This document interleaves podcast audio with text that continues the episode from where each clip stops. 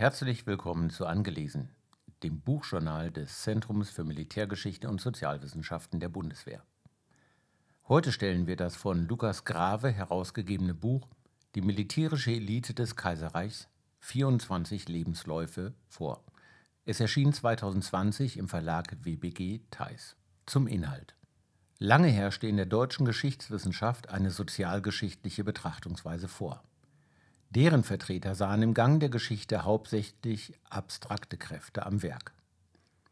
Der Mensch interessierte sie nicht als Individuum, sondern allenfalls als Angehöriger einer sozialen Schicht oder Klasse.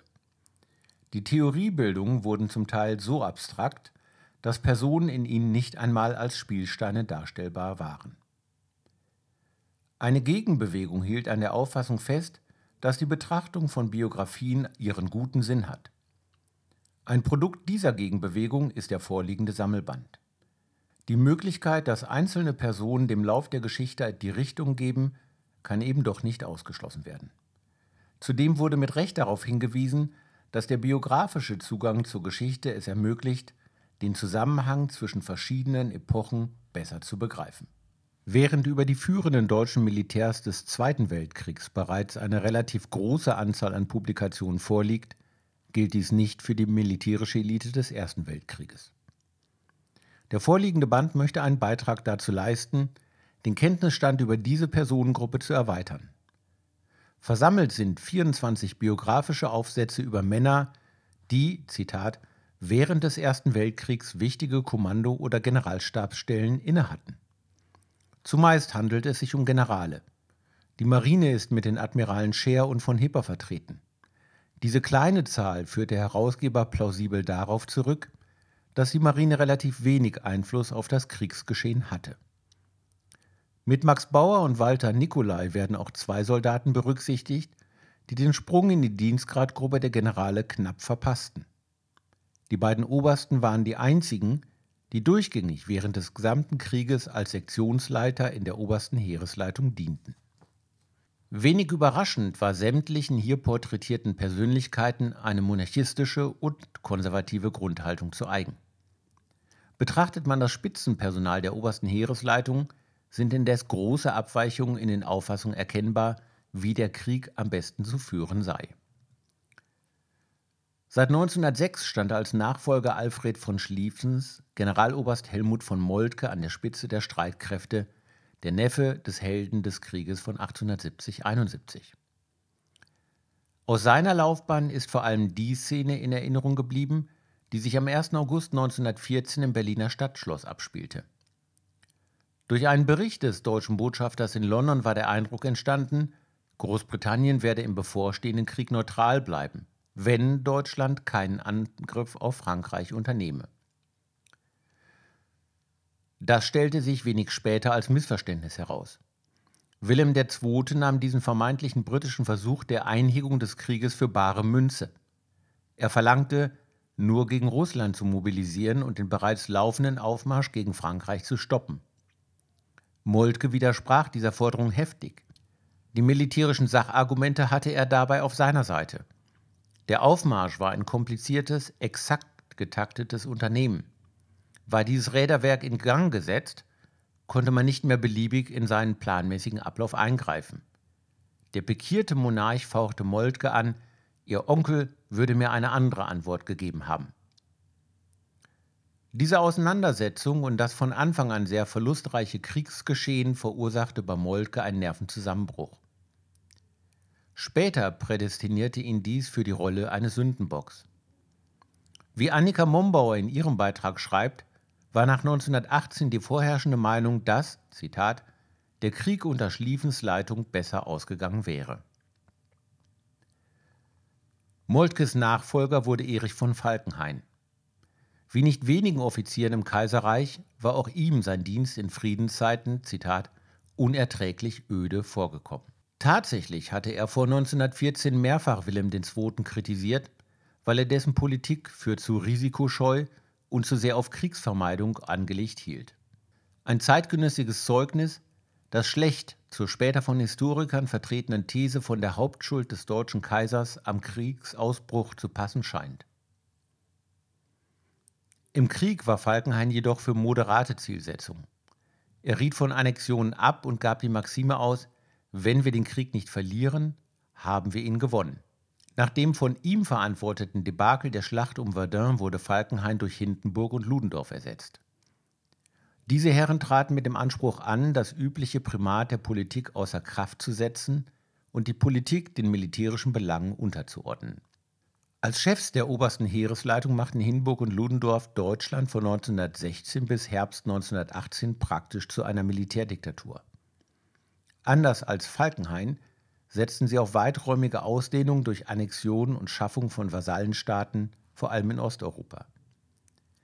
In diese Kategorie des Militärs in der faktischen Rolle des regierenden Politikers fiel auch Oberst Max Bauer. Dieser enge Mitarbeiter Ludendorffs verantwortete den Einsatz von Giftgas und übte auf seine Vorgesetzten nicht unerheblichen, radikalisierenden Einfluss aus. Der vorliegende Band macht allerdings deutlich, dass die meisten Angehörigen der höheren militärischen Führung gegenüber der Politik nicht diesen Anspruch verfochten. In seinem Beitrag über Max Bauer hält Heiko Suhr fest, dass die überwiegende Mehrheit des Offizierkorps sich, Zitat, von jeder Einmischung ins Politische fernhielt.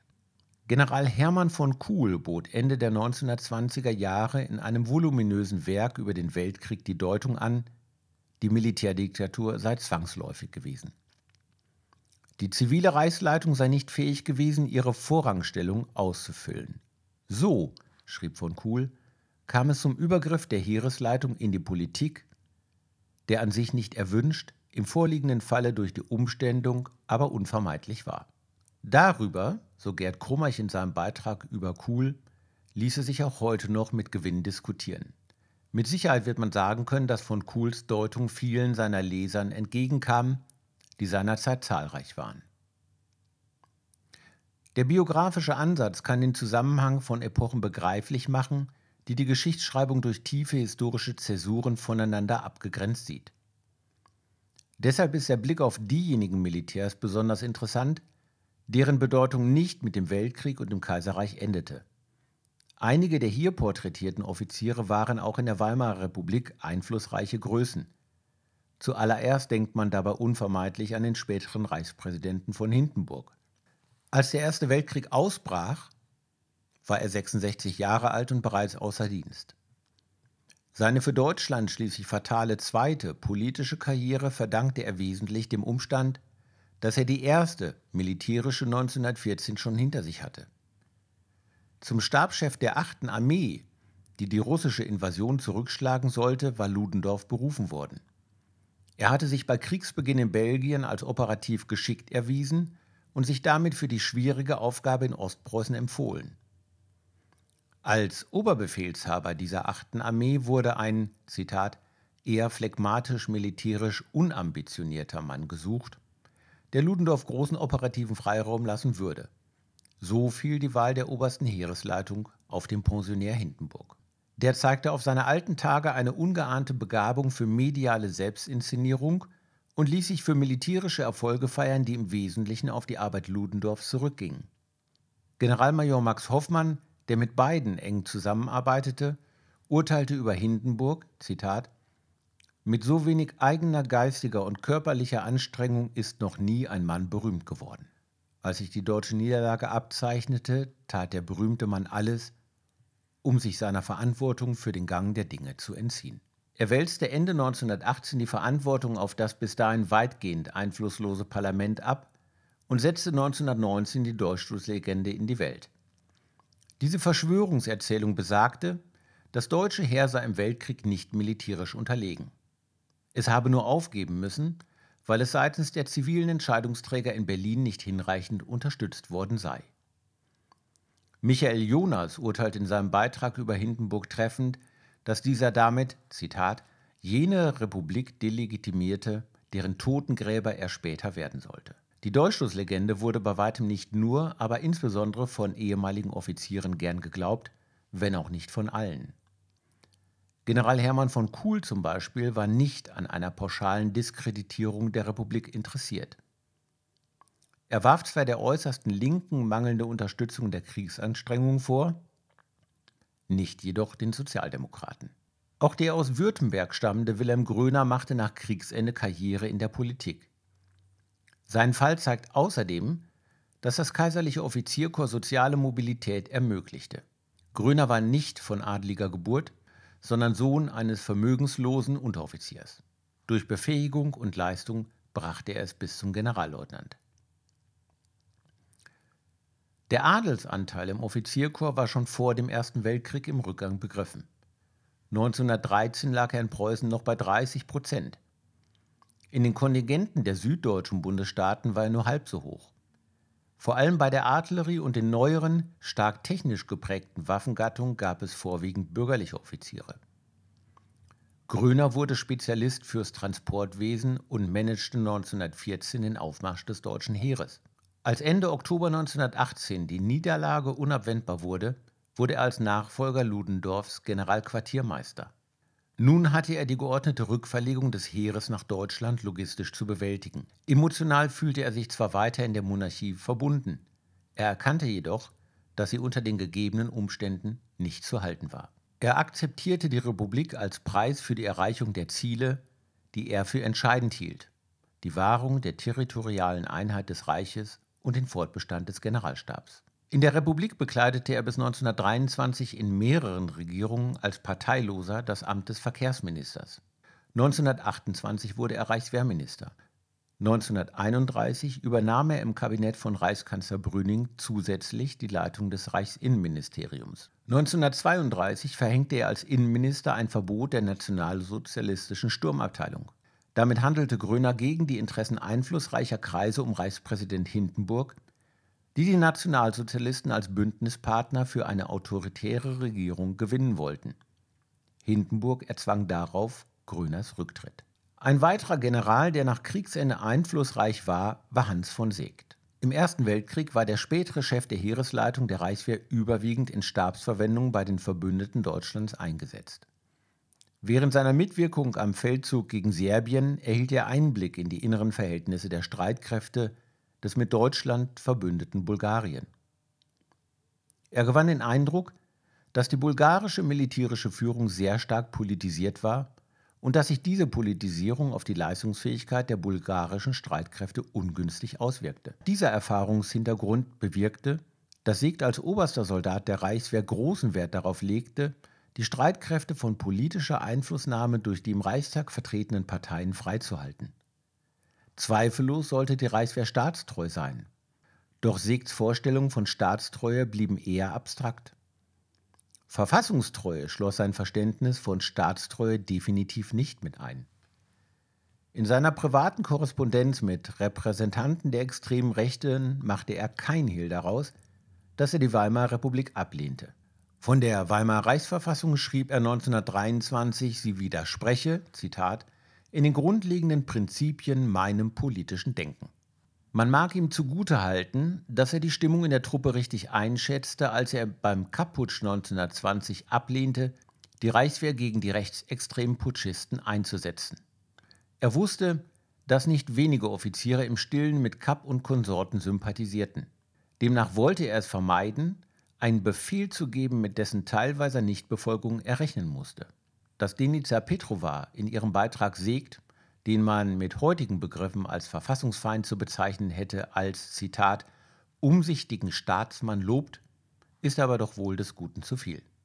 Stellt man einen Vergleich zwischen den in diesem Band porträtierten höheren Offizieren des Kaiserreichs und ihrem Gegenstück in unserer Zeit, der Generalität und Admiralität der Bundeswehr, an, fallen in erster Linie große Unterschiede ins Auge.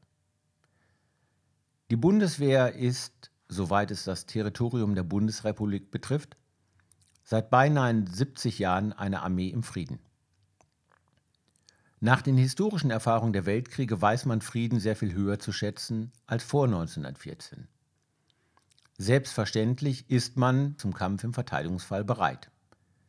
Im Gegensatz zu vielen ihrer Berufskollegen zu Kaiserszeiten sehen Offiziere der Bundeswehr jedoch gewiss keinen Krieg herbei, um ihre Fähigkeiten endlich unter Beweis stellen zu können. Bis zu einem gewissen Grad lassen sich bei einigen der kaiserlichen Offiziere Ähnlichkeiten im Hinblick auf die Dienstauffassung erkennen. Der erwähnte Generalmajor Max Hoffmann etwa sah seine Rolle ausdrücklich als die eines militärischen Ratgebers der politischen Entscheidungsträger und er war bereit, deren Entscheidung zu akzeptieren. Dieses Rollenverständnis entspricht dem Rollenverständnis der militärischen Führung der Bundeswehr. In der Bundeswehr hätte ein Mann wie Max Hoffmann dennoch keinen Platz gehabt, da er ein ausgewiesener Antisemit war. Das zentrale Merkmal der Bundeswehr, das dem kaiserlichen Heer abging, ist die innere Führung. Die Bundeswehr erwartet von ihren Angehörigen nicht ausschließlich die professionelle Beherrschung des soldatischen Handwerks, auch Verfassungstreue, das Einstehen für die im Grundgesetz zum Ausdruck kommende Werteordnung ist und bleibt unabdingbar. Das war angelesen. Das Buchjournal des ZMSBW. Heute zum Sammelband von Lukas Grave, die militärische Elite des Kaiserreichs. Text Christoph Kuhl, gelesen von Heiner Möllers.